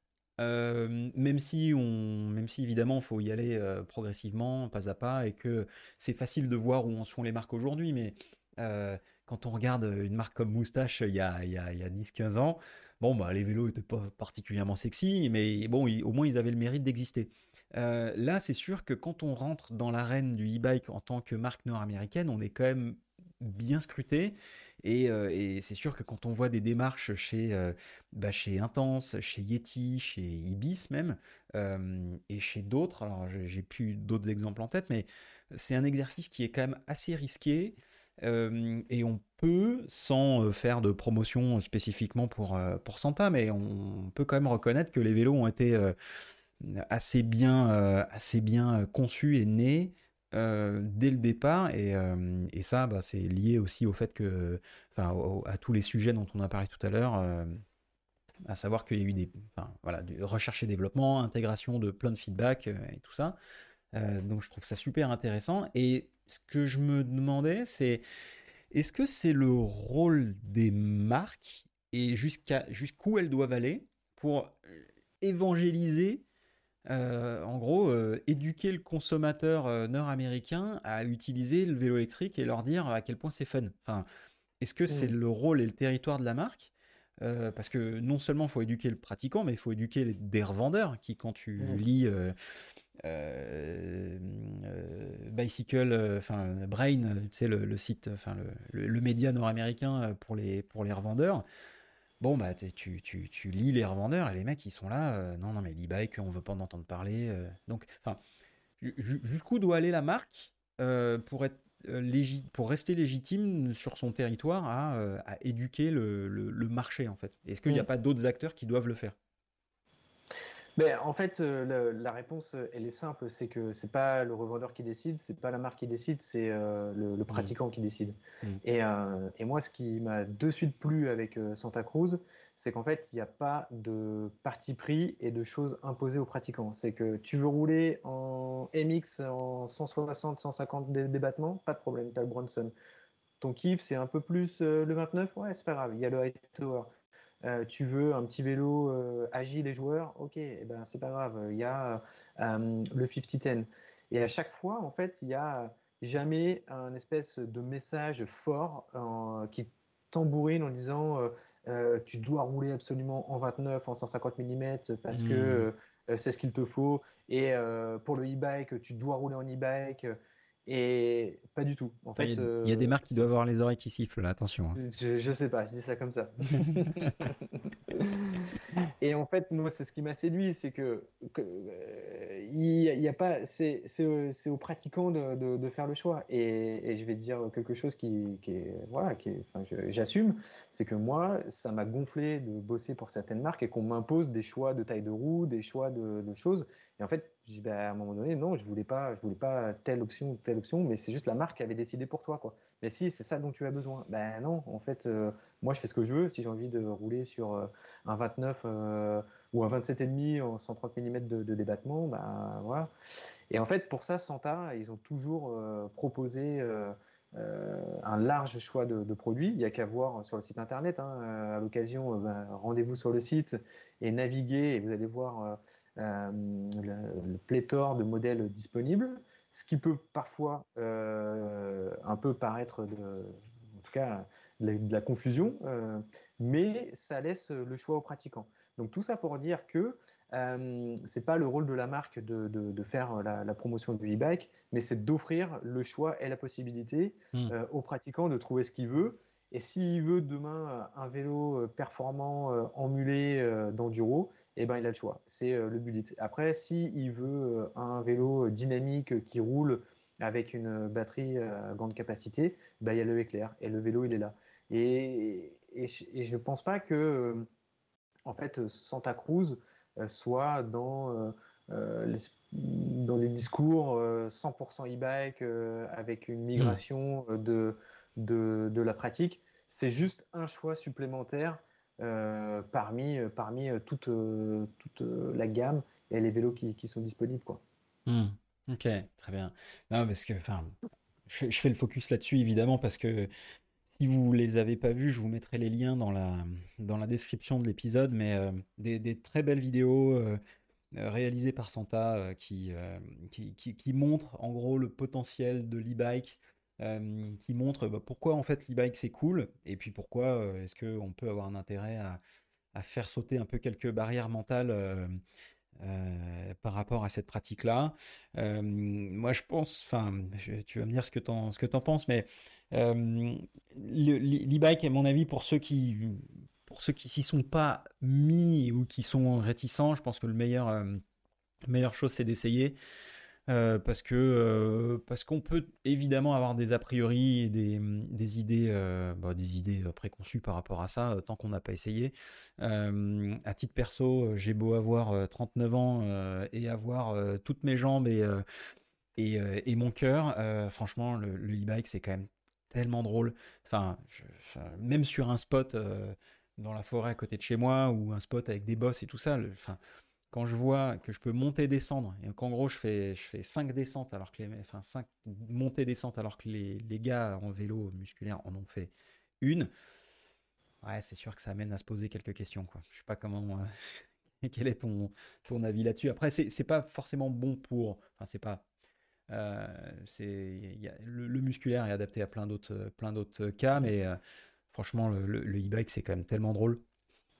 Ouais, non, c'est sûr. Après, tout, euh, c'est ce qu'on disait un petit peu plus tôt. Je pense qu'il faut vraiment pas mettre euh, en opposition euh, mm. le e-bike et le vélo musculaire. C'est deux sports qui sont quasiment, quasiment différents, mais qui se pratiquent dans, dans les mêmes endroits. Et il faut le voir comme, comme des activités complémentaires. Quoi. Mm. Voilà, moi, je sais que à titre perso, pareil, j'ai un bullet, bah, je me régale. Voilà, mm. On monte à fond, on descend à fond. à peine on est arrivé, on repart, on se tire la bourre, c'est génial. Euh, à côté de ça, j'ai aussi un tallboy, 120 mm de débattement, et je pars pour des randos au long cours, euh, pour la journée, avec le sac à dos, et euh, des parcours parfois aussi un peu cassants. C'est juste différent, et, et, et, je, et je, pense, et j'espère que, en fait, on n'en est plus là aujourd'hui sur le marché européen. C'est-à-dire mmh. que c'est quand, même, quand même bien acquis, je, je, je, pense, pour parler avec beaucoup de nos revendeurs, euh, et même avec les pratiquants que bah, ça y est, dans la tête des gens, c'est euh, c'est acquis. Quoi. Euh, on sait que oui, le e-bike, c'est pas tricher, c'est fun. Et, et, du coup, c'est chouette, enfin, enfin qu'il y, ait cette prise de conscience. Mmh. Et après, pour la, pour la petite histoire, je pense qu'on a, on, a tous, dans, en tout cas, certains d'entre nous dans notre, dans notre entourage, des gens qui, qui ont commencé le vélo avec le e-bike et qui, du coup, après, sont, ont basculé sur un, sur un musculaire. Moi, j'ai mmh. pas mal d'exemples euh, des copains qui, pour venir rouler avec nous, euh, ben, les gars s'étaient achetés euh, des, des, VTT à eux. Mmh. Et puis, ben, à force de rouler, à force de prendre du plaisir, à force de reprendre la caisse, de perdre quelques kilos, bah tiens, attends, je vais peut-être me prendre un petit, un petit musculaire. Et puis, mmh. ben, au final, les gars, et, et on a fait du coup un, un, pratiquant en plus, quoi. Un en plus. Donc, c'est ça, ça, qui est top, quoi. Génial. Ok. Il y a un sujet, il y a un sujet sur lequel, sur lequel je voulais t'entendre, dont on a un peu parlé tout à l'heure, c'est donc le marketing digital, sur lequel tu as évidemment plein de choses à dire. on va pas, va pas faire tout un, tout un épisode là-dessus, puisqu'on est déjà à un peu plus d'une heure d'enregistrement. Donc, mais rapidement, si et puis on pourra d'ailleurs euh, faire un épisode focus là-dessus, voire même un, un, webinar euh, si, si c'est quelque chose qui, te dit. Mais euh, comment est-ce que... quels quel tips on pourrait donner demain à, une marque qui se lance ou même une marque qui, qui est un, peu plus établie, peut-être pas parmi les gros, mais c'est quoi pour toi les, les, les clés d'une bonne expérience client utilisateur pour une, pour une marque de vélo. Je sais que c'est une question qui est assez large, mais si on devait avoir euh, euh, une vision un peu stratégique, euh, comment, comment tu t'y prendrais et c'est quoi pour toi les points de contact les plus importants pour, pour une marque de vélo? Mais je pense que le, le plus important, c'est c'est d'avoir une, une, marque et un ton qui soit un parti pris assez fort. Hmm. Et que déjà la marque le reconnaisse, quoi. C'est-à-dire qui on est, quelles sont nos valeurs, qu'est-ce qu'on veut faire, comment on veut parler à nos consommateurs. et déjà, ça, c'est vraiment la base. C'est qui on hmm. est, qu'est-ce qu'on veut dire. Et sans ça, en fait, on peut pas on ne peut pas communiquer. Quoi. On ne peut pas communiquer et délivrer le message si euh, on n'a pas euh, cet ADN euh, qui est écrit noir sur blanc et qui sera tous les jours dans la communication un peu le fil rouge et conducteur. Mmh. donc c'est l'identité de marque, quoi. C'est ça, mmh. d'avoir une identité de, marque et un parti pris fort. Et après, tout est entendable et, et valable, mais il faut qu'il y ait vraiment une cohésion euh, euh, et, une identité qui soit, qui soit reconnue euh, et forte. Et après, c'est qui est, je pense, de, l'authenticité. Ça, c'est quand même vraiment important. Peu importe le parti pris qui est choisi, mais qu'on parle à chaque fois avec authenticité et un petit peu des, valeurs qui sont, qui sont vraies et, et pas se, se cacher derrière soit des, des, messages un peu euh, tout préfet ou, ou, des choses, ou des choses comme ça. Hmm. Et puis euh, respecter euh, justement cette, cette, cette, authenticité. Et après, ben, ça va être de, comment dire, d'avoir des, des prises de parole qui soient harmonieuses et qui soient cohérentes en termes d'expérience client. ok hmm. Donc, c'est-à-dire qu'on retrouve euh, le même sentiment quand on est sur le site internet ou sur les réseaux sociaux ou au SAV quand euh, il y a un souci au téléphone ou alors en magasin quand on va euh, réussir à, à, parler, enfin que, que, le revendeur parle de la marque. Et c'est ça qui va être vraiment le, vrai challenge en fait. C'est pas d'être fort sur les réseaux sociaux ou alors d'avoir un site internet qui soit vraiment hyper canon. Enfin, tout est important évidemment, mmh. mais c'est qu'il y ait une vraie cohérence chaque prise de parole et c'est ça l'expérience client. Euh, c'est si moi je suis sur le site internet d'une marque et en fait, ça moi, enfin, je rêve, j'ai des paillettes dans les yeux, il y a du contenu qui m'intéresse, c'est pertinent. Et après, je me déplace en magasin et au final, le vendeur, euh, il connaît pas les produits. Et en fait, au contraire, il va même un peu dénigrer. Il va dire mais non, mais ça, tu devrais prendre autre chose. Bah, l'expérience, elle est cassée, quoi. Hmm. Euh, et c'est dans le business model du vélo où on passe nécessairement par le magasin de vente physique. Enfin, en tout cas, dans hmm. beaucoup de cas, sauf, sauf pour certaines marques qui vendent en ligne. Il y a cette, cet aspect euh, faire cohabiter euh, le, le, digital et euh, le magasin de vente physique pour, bah pour que l'expérience client soit, soit respectée. Quoi. Et, hmm. Et ça, ça, ça, pour moi, c'est le plus important. Donc, effectivement, après, concrètement, comment ça se passe? Bah, C'est ouais, plein de, de mise en place et de, de, de choses hmm. un peu plus opérationnelles à installer mais, euh, mais cette prise de parole harmonieuse et qui soit cohérente, ça c'est hyper important. Ok, donc c'est euh, donc quand tu disais en termes d'opérationnel, ça passe par euh, la formation des revendeurs, ça passe par de l'accompagnement, leur fournir les outils, pour que justement ils aient le, en quelque sorte le même discours de marque, euh, qui soit picousé un peu du coup par la marque. tu vas me dire que c'est pas compliqué d'être picousé par, euh, par des marques comme Santa Cruz, mais euh, comment tu crées ça? Est-ce que tu, est que ça passe du, justement par les événements que tu organises C'est quoi les, c'est quoi les outils? Ouais, après je pense que c'est valable pas que pour le vélo ou pour Santa hmm. Cruz, c'est en fait, euh, l'important, c'est euh, d'avoir euh, cette identité de, marque et après de fédérer autour, autour de la marque et justement autour de, l'expérience client, peu mmh. importe ce, que, ce, que ça, ce que ça soit. Quoi. Et donc, on en revient à la même chose, le côté communautaire, c'est ça qui, ça qui plaît le plus dans, dans, le milieu du vélo, c'est mmh. pour ça qu'on roule. Donc, réussir à à former euh, les, vendeurs en magasin, c'est vraiment essentiel, c'est sûr, euh, tout comme euh, assurer une bonne représentativité de la marque sur la surface de vente, ça c'est pareil, mmh. que, que, le produit soit pas noyé au sein bah, d'une centaine de vélos qui sont rangés un peu les uns à côté des autres. faire essayer les vélos, le test, ça c'est hyper important, que ça soit aussi bien pour les vendeurs en magasin que pour les consommateurs. Ça, mmh le test, c'est vraiment la clé. Et puis, ben, ça va être une, un peu réussir à faire cohabiter la com digitale d'un côté, et puis bah, tout ce qui va être communication physique, et puis formation magasin, et l'aspect vente en magasin physique, bah, de faire cohabiter du mieux possible. Et après, bah, une fois que justement tout le monde est un petit peu fédéré autour, autour de la marque, bah, fidéliser et, faire en sorte que, que ça soit aussi bien les vendeurs que euh, les pratiquants qui roulent sur, euh, sur, sur, nos vélos euh, soient des, pas comme des ambassadeurs, mais en tout cas qui soient des prescripteurs, quoi, et qui, puissent, qui puissent recommander. Qui puissent et, recommander. et alors, comment tu, comment tu crées ça? Comment tu crées ce sentiment d'appartenance avec une, avec une marque? On continue avec l'exemple Santa, mais hum, c'est quoi les, les leviers? C'est toujours des événements? C'est toujours des, des, rassemblements, des sorties? C'est quoi l'idée? Ouais, c'est ça. Et puis, euh, comme on le disait, c'est euh, être accessible, être authentique, euh, être simple, être en, relation avec les, valeurs de la marque, pas se prendre la tête. Je pense que aujourd'hui, on a tous des, des, des, vies suffisamment stressantes et compliquées sans que dans le milieu du vélo, quand soit un vendeur en magasin ou soit quand un pratiquant vient rouler avec nous, bah, qu'on se prenne la tête. Il euh, faut que ça reste simple, accessible, du plaisir. Et c'est ça qui est, c'est ça qui est, important et essentiel. Quoi. C'est, on a de la chance de, de, de, travailler dans, dans, une industrie où, on est censé euh, de donner du plaisir euh, aux, gens, à les faire rêver. Et c'est tout simplement ça. Quoi. Et, et surtout, pas se prendre la tête. Et, et de notions de, partage simple, en fait. C'est faire un coup de vélo tous ensemble.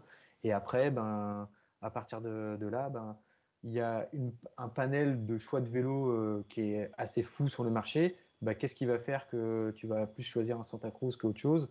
Ben, Ça va être euh, des options euh, techniques avec des suspensions, ça va être la qualité du carbone, ça va être le choix de ton vendeur, etc., etc. Et en fait, du coup, ben, c'est ça, c'est réussir à plonger tout le monde dans, un peu dans, un univers et surtout qui soit qui soit accessible et authentique et qu'on passe un bon moment et que euh, à chaque fois ça soit à la fois sérieux et professionnel parce que c'est la base, mais sans prise de tête. Mhm. Et, euh, et, que ça finisse avec une petite bière bien fraîche quoi. Mhm. Euh, dernière dernière question avant de te laisser, par rapport à justement ce que tu ce que tu viens de nous dire et versus le le contexte actuel qu'on connaît. Pour rappel, voilà, marché un petit peu en tension en ce moment sur, sur les appros. les magasins qui, ont, qui continuent à avoir, enfin qui, qui, qui, ont du stock. Alors, tu m'as expliqué un peu avant que que tu n'avais pas forcément trop cette logique de surstock aujourd'hui pour des marques comme, comme Santa Cruz ou, ou Cervelo, mais comment est-ce que justement tu, tu continues à, à, créer du lien comment est-ce que tu continues à, créer du, kiff, en quelque sorte, euh, dans une période qui n'est euh, pas forcément la plus marrante pour tous les acteurs du vélo, en particulier les revendeurs? Mais on en revient toujours à la, même chose. Hein, c'est des choses simples, le plaisir de rouler à vélo. Voilà, ça c'est c'est c'est un bien grand mot, hein, mais c'est vrai que des fois de un peu oublier euh, toute cette pression euh, et, un petit peu ouais, cette tension qu'il y a sur le marché et euh, d'aller rouler avec les gars, de, passer du bon temps, bah, c'est la base quoi. C'est aussi pour ça qu'on a choisi ce métier et, et ça fait pas tout, mais les gens les testent, proposer des essais, proposer des, vélos qui sont qui sont parfois des vélos un peu de rêve, les rendre accessibles. Ben, euh, c'est quand, même, quand même important. Et puis, euh, nous, on a toujours euh, privilégié le, contact, on a, toujours été sur la route, même quand on n'avait plus de stock, on est allé à la rencontre des magasins, on a continué à, former, on a continué à, créer du lien. donc voilà, c'est nous pour le marché français, c'est ce qu'on essaye de faire. Et après, c'est porté aussi par une dynamique qui est une dynamique globale, avec la chance qu'on a d'avoir euh, des personnes comme Danny McCaskill qui vont faire euh, rêver les gens, mhm. avec euh, les ambassadeurs, avec aussi des, belles, des belles vidéos et du beau marketing qui vient, qui vient des États-Unis, comme tu l'as dit, notamment bah, Steve Pitt qu'on met sur un e-bike. et ouais, ce, ce, genre de, de, contenu qui va permettre de, continuer à, à, susciter de l'intérêt, à créer de l'excitation autour de la marque et puis à faire que bah, on reste présent dans, la tête, dans la tête des, des, magasins, enfin des vendeurs et puis, et puis des consommateurs. Quoi. Mmh. Et puis continuer à, à parler plaisir et, et, passion. je pense que c'est si tu es d'accord, ce sera une, belle conclusion pour, euh, pour, cette, euh, pour cet entretien pour lequel je te remercie beaucoup. Euh, beaucoup apprécié c'est tout ce que tu nous as tout ce que tu nous as dit. Il y aura évidemment plein de sujets sur lesquels on n'aura pas le temps de enfin on, ne pourra pas élaborer mais comme on est en contact, on aura bien l'occasion d'en discuter et potentiellement s'il y a d'autres sujets qui reviennent, de, refaire un autre, euh, un autre épisode. Euh, Thomas, où est-ce qu'on te, où est-ce qu'on te trouve, où est-ce qu'on te, où est-ce qu'on te trouve cette année, euh, de manière digitale ou physique? Mmh, alors, bah, sur les événements majeurs hein, de, la saison, ça va commencer au, All Mountain Challenge, dont mmh. Santa Cruz est, partenaire, au mois de, au mois d'avril, le 14 et 15 avril. Qui se passe où? Et puis après, euh, ça sera à Saillant, dans la Drôme. Oh, donc, euh, ah donc avec une belle épreuve, un beau combiné euh, enduro cross-country. Donc mhm. un enduro le, samedi, une course de cross-country le, dimanche.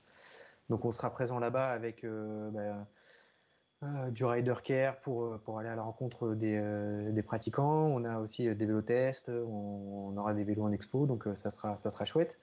Ensuite, ben, c'est parti hein, sur, sur la route avec les classiques, euh, on va dire euh, le Vélo Vert Festival, la Passporte, euh, l'étape du Tour, les Pro Days, mmh. et puis les championnats du monde aussi, oui. à Loudanvel, et puis le Rock d'Azur. Voilà, donc, ok, ouais, tu vas pas t'ennuyer quoi. On... Je pense qu'on va pas s'ennuyer. Non. non. non. Et puis, euh, et puis quelques petits stops à Morzine aussi euh, pendant la saison, histoire de histoire d'avoir le camp de base et puis de, de se requinquer un petit peu.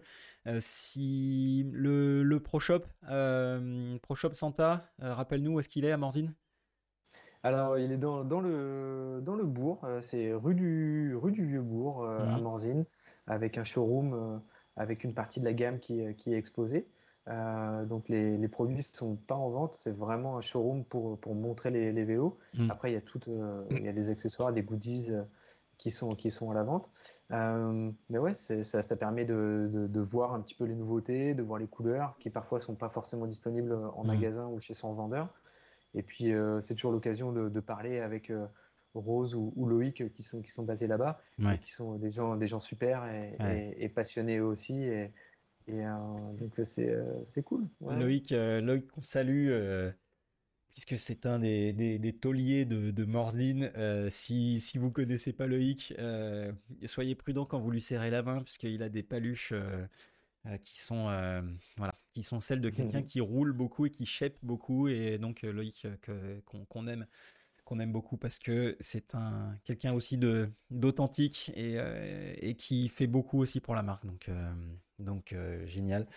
Merci, euh, merci beaucoup Thomas. Euh, merci d'avoir passé ce temps avec, avec moi, avec nous. Merci à vous de nous avoir écoutés, d'avoir pris le temps de, d'écouter ce podcast en une fois ou plusieurs fois, hein, puisque euh, je reçois des, messages qui me disent euh, oui, alors c'est un peu long, euh, je peux pas l'écouter en une fois, mais c'est pas grave, vous pouvez le couper en plusieurs fois, il n'y a aucun souci. si vous avez des feedbacks, bah, on, est, on est évidemment preneur. Thomas, LinkedIn? Ouais, LinkedIn aussi, ouais. Ouais, LinkedIn. Ok. LinkedIn. voilà. Génial. Euh, Thomas Lecoq, voilà, pas de problème. Voilà, vous, allez me trouver. De toute façon, je vous mettrai tous les liens euh, dans la description de l'épisode, tous les liens, tous les trucs dont on a parlé dans la description de l'épisode, comme d'hab. Eh ben écoute Thomas, merci beaucoup, beaucoup. Euh, je te souhaite une bonne après-midi. Merci Antoine. Et puis, et puis bah à très vite hein, sur sur les premiers événements et puis et, et sur les sentiers. À bientôt. Ouais, merci. Salut. ciao. Salut. Merci d'avoir écouté cet épisode du podcast En roue libre jusqu'au bout. J'espère qu'il vous a plu et que vous en ressortez avec quelque chose d'intéressant. Si c'est le cas, n'hésitez pas à me le faire savoir avec 5 étoiles sur votre plateforme podcast préférée, un petit mot sur LinkedIn, un message ou un SMS. Ça m'encourage énormément pour continuer à vous proposer du contenu qualitatif. Et si vous pensez que ce podcast peut intéresser quelqu'un, n'hésitez pas à lui partager le lien vers cet épisode. Enfin, si vous avez besoin d'un accompagnement pour monter ou développer un projet dans le vélo et la mobilité, faites appel à Line. On réalisera un diagnostic complet de votre entreprise pour vous proposer des services les plus adaptés à vos objectifs, besoins et budgets. Je suis Antoine Taillefer, vous avez écouté En roue libre, le podcast qui affûte votre connaissance du monde du vélo. Et si ce n'est pas déjà le cas, vous pouvez vous remettre à pédaler.